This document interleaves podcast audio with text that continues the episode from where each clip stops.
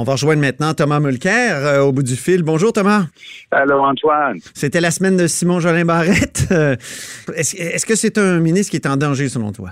Moi, je crois que, à moins qu'il soit pas lucide, M. Legault, qui le félicitait, Simon Jolin Barrette, Noël dernier, euh, en train de dire, oh, vous savez, il est génial parce qu'il peut parler pendant 30 minutes sans rien dire.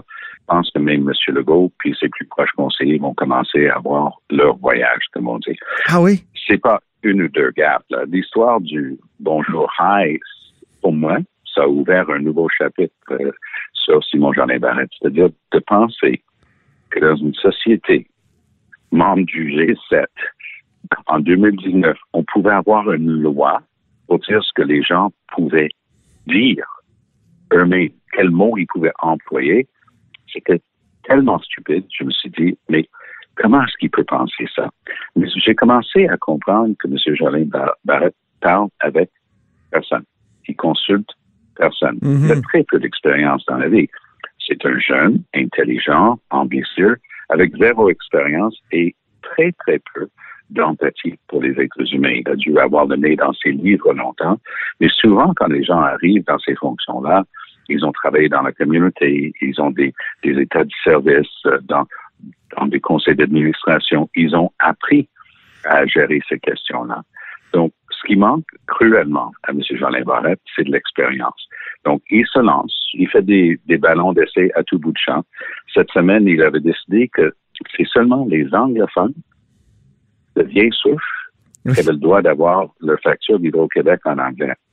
Depuis 1977, l'article 15 de la Charte de française dispose que les personnes physiques ont le droit de demander d'avoir des choses comme ça en anglais. Les personnes morales, c'est-à-dire les corporations, les compagnies, n'ont pas le droit. Eux, obligatoirement. Euh, mais, mais, Thomas, est-ce qu'il n'y a pas quand même quelque chose qu'on peut faire pour valoriser l'usage de la langue française ou, ou plus faciliter l'usage de la langue française ou favoriser l'usage de la langue française dans les rapports entre l'État et les citoyens?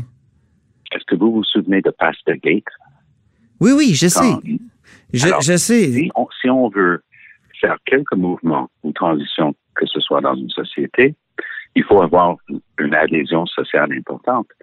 Quand on annonce un truc comme ça, le lendemain, on lui a dit, mais comment on définit les Québécois anglophones de vieille souche? Il n'avait aucune réponse. Il a commencé à, à et dire, ben, il y aurait une liste. C'était tellement absurde oui, vrai. Et, et, ridicule et bureaucratique que ça n'avait aucune chance. C'était évident.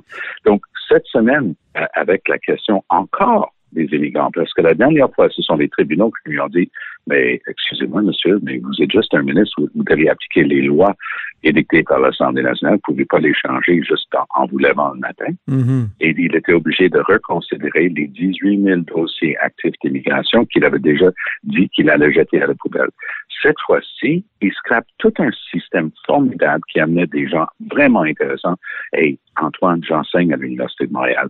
On a des étudiants absolument formidables. Mm-hmm. lui, il a décidé quel programme, puis il scrape ça rétroactivement. Allô?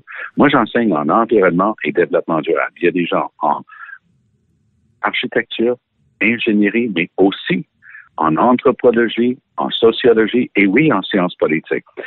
C'est ça le développement durable. Alors, M. Jolin Barrette va décider qui a fait des études valables et pas. Ça, tient du ridicule. Mais on sait ce qu'il va, ce qu'il va euh, te répondre. Il va dire qu'il y a plusieurs façons d'accéder au certificat de sélection du Québec. il, y a, autre chose que le PEC. Donc, euh, c'est ce qu'il m'a dit en entrevue, en tout cas. Puis c'est vrai, on peut devenir un immigrant reçu. Je suis absolument certain que vous avez raison, Antoine que notre ami Jeanin Barrette va toujours répondre. Parce que c'est toujours lui qui dit qu'il a la réponse et c'est toujours lui qui dit qu'il sait mieux que les autres. Le problème, c'est que le public au complet, même des gens très proches, proches de la CAQ, moi je connais beaucoup de commentateurs qui étaient très favorables au gouvernement de François Legault et au cours de la dernière semaine, il les a perdus un à la fois. C'est vrai que ça a été une très mauvaise semaine pour la CAQ. Heureusement qu'il y a eu le coton Watté Gate. Le coton Watergate, et puisque, comme moi, vous êtes là depuis longtemps, vous vous souvenez sans doute, il fut une époque où on siégeait 24 heures par jour pendant des sessions intensives. On pouvait recevoir un appel à 3 heures du matin de notre web. Je pense pas me tromper quand je dis que c'était en 1995. On était en train de travailler à travers la nuit. Et vers 3 heures du matin, la prochaine gang reçoit le rappel du bureau du web pour rentrer. Nous, on était dans la position de Parti libéral. Je me souviens, parce qu'elle s'est fait taquiner par son ami, même si elle était de l'autre côté et devenue ministre, Louise Baudouin, qui avait taquiné Lisa Frula, parce qu'elle était arrivée en coton ouaté. Elle l'a taquiné en disant qu'elle était arrivée avec son pyjama. C'était ce qu'on appelle, c'est ce qu'on appelle communément un, un sweatsuit. C'était effectivement un coton ouaté, exactement, comme la nouvelle députée de Québec solidaire. Je veux vous dire honnêtement que dans mes décennies en politique, j'ai entendu très souvent des commentaires sur l'habillement des femmes, mais c'est drôle, jamais un mot sur l'habillement des hommes.